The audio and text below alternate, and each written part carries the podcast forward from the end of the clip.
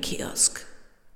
16 Fragen an einen Menschen, der mit Mord zu tun hat. Heute Jutta Profeit. Ihr verdanken wir neben vielen Romanen und Krimis, darunter durchaus auch französische Sprachkrimis, den proletenhaften Pascha, der sein politisch unkorrektes Unwesen im Kühlfach Nummer 4 der Kölner Rechtsmedizin treibt und mit seinen Macho-Meinungen nicht nur Feministinnen Hautausschlag beschert. Ich konnte nicht umhin, Frau Profeit an dem einzig richtigen Ort in Köln für dieses Gespräch zu befragen. Deshalb machen Sie jetzt die Augen zu und folgen Sie uns in das unscheinbare Gebäude hinter dem Melatenfriedhof, in den Keller, zu den Kühlfächern wo es an diesem ungewöhnlich heißen Septembertag 2016 angenehm frisch ist. Und jetzt stehen sie fröstelnd und mit Gänsehaut vor Kühlfach Nummer 5 und 6 und hoffen, dass jetzt keine Stimmen aus den Fächern vor ihnen dringen.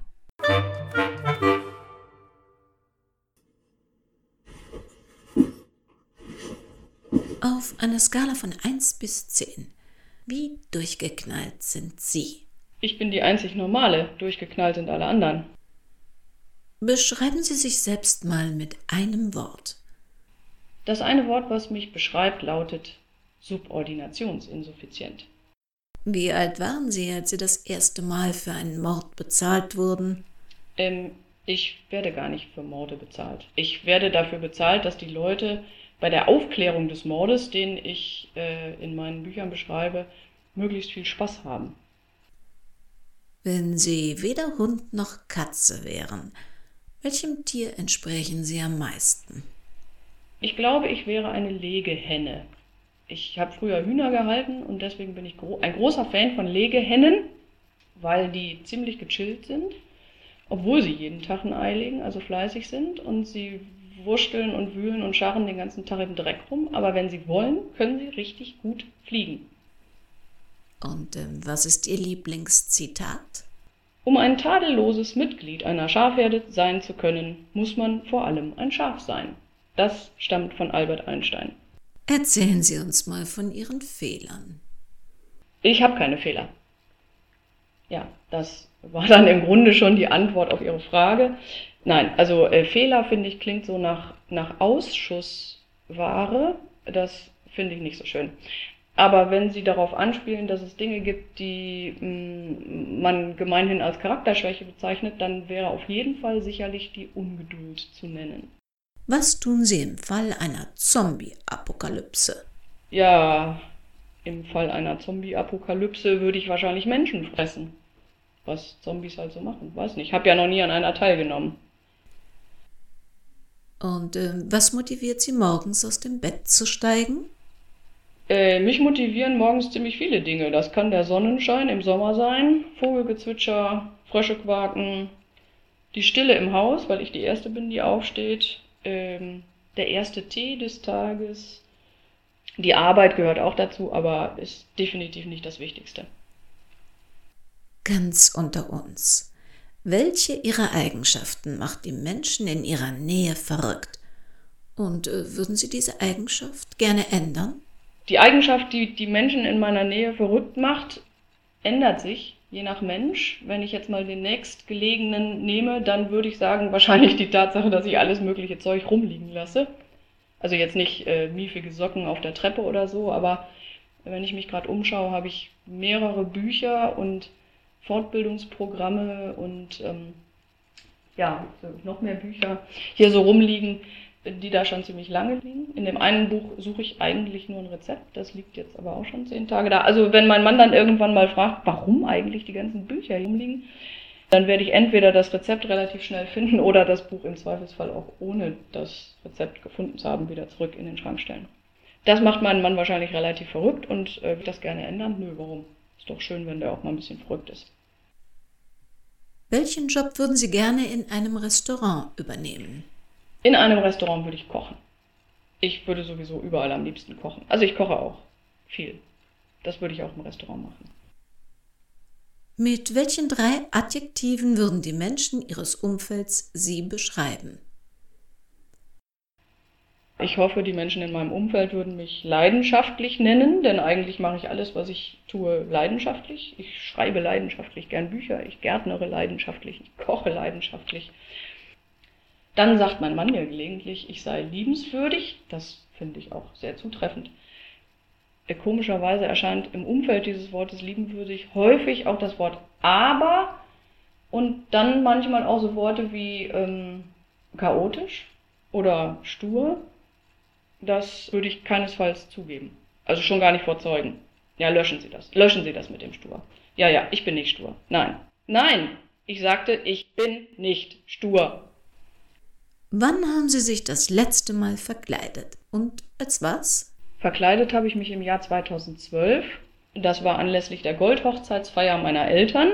Da haben meine Schwestern, meine Nichten und ich das märchenhafte Mysterienspiel aufgeführt, ein Theaterstück, das wir vorher selbst geschrieben hatten und das den Hintergrund der furchtbar kalten und verregneten Hochzeitsreise meiner Eltern beleuchtet. Meine Wunschrolle wäre der Vorhang gewesen. Das wurde mir von meinen Mitspielerinnen verwehrt und so war ich am Ende der Hausmeister. Erinnern Sie sich bitte an eine Zeit und an ein Projekt, das Sie fast aufgeben mussten. Was hat Sie motiviert, doch weiterzumachen? Das erste Mal, dass ich ein wichtiges Projekt hatte, das ich fast aufgeben musste, war mit 16 vielleicht. Ich war begeisterte Balletttänzerin äh, in einer ziemlich professionellen Laiengruppe. Und wir hatten ein großes Märchenballett vorbereitet. Ich hatte die Hauptrolle, Dornröschen, und natürlich äh, tanzte ich das auf Spitzenschuhen und kurz vor Beginn der Aufführung äh, fiel mir etwas auf den dicken Zeh und der Zehennagel musste gezogen werden. Ja, da habe ich dann zum ersten Mal in meinem Leben Bekanntschaft gemacht mit Schmerzmitteln, mit Vereisungsspray, mit solchen Dingen, die einem irgendwie darüber hinweghelfen, dass man auf einem ungeschützten dicken Zeh im Spitzenschuh zwei Stunden tanzen muss. Und da muss ich aber ganz ehrlich sagen, das Aufgeben im Grunde überhaupt nie irgendeine Option war. Nee, habe ich gar nicht drüber nachgedacht. Ich war froh, dass es diese Vereisungssprays und Schmerzmittel gab, von denen man auch nicht kurzatmig wurde. Das war da, damals natürlich ganz wichtig. Seitdem, glaube ich, habe ich eine ganze Menge von solchen Situationen erlebt, aber da ist Aufgeben keine Option. Hatten wir da eben das Thema mit der Sturheit? Ja. Ich hoffe, das haben Sie nicht gelöscht, ne? Nee, gut. Also das ist Zielstrebigkeit natürlich, wollte ich gerade sagen, nicht Sturheit, Zielstrebigkeit. Welche Comicfigur wären Sie denn gerne? Comicfigur ist ein Problem. Ich kenne im Grunde nur drei. Also der eine ist Asterix, der ist mir zu klein. Obelix ist zu fett. Äh, Iron Man. Also das ist dann die dritte, die ich kenne. Und äh, wenn ich zwischen den drei wählen müsste, möchte ich Iron Man sein.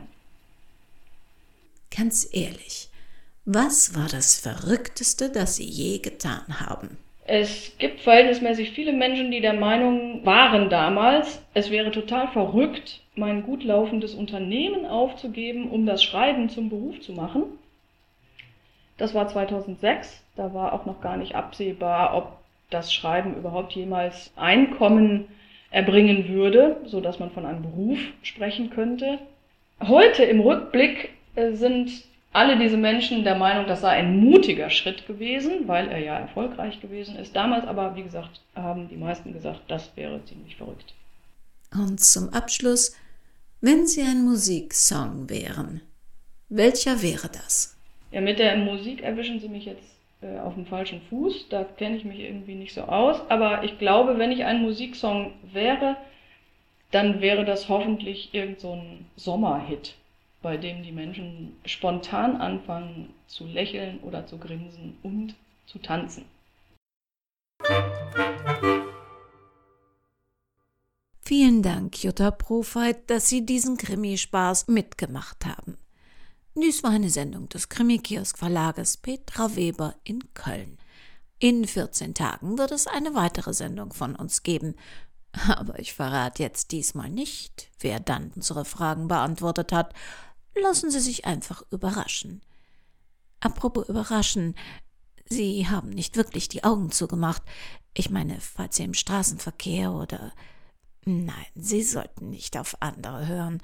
Sie müssen gut auf sich aufpassen.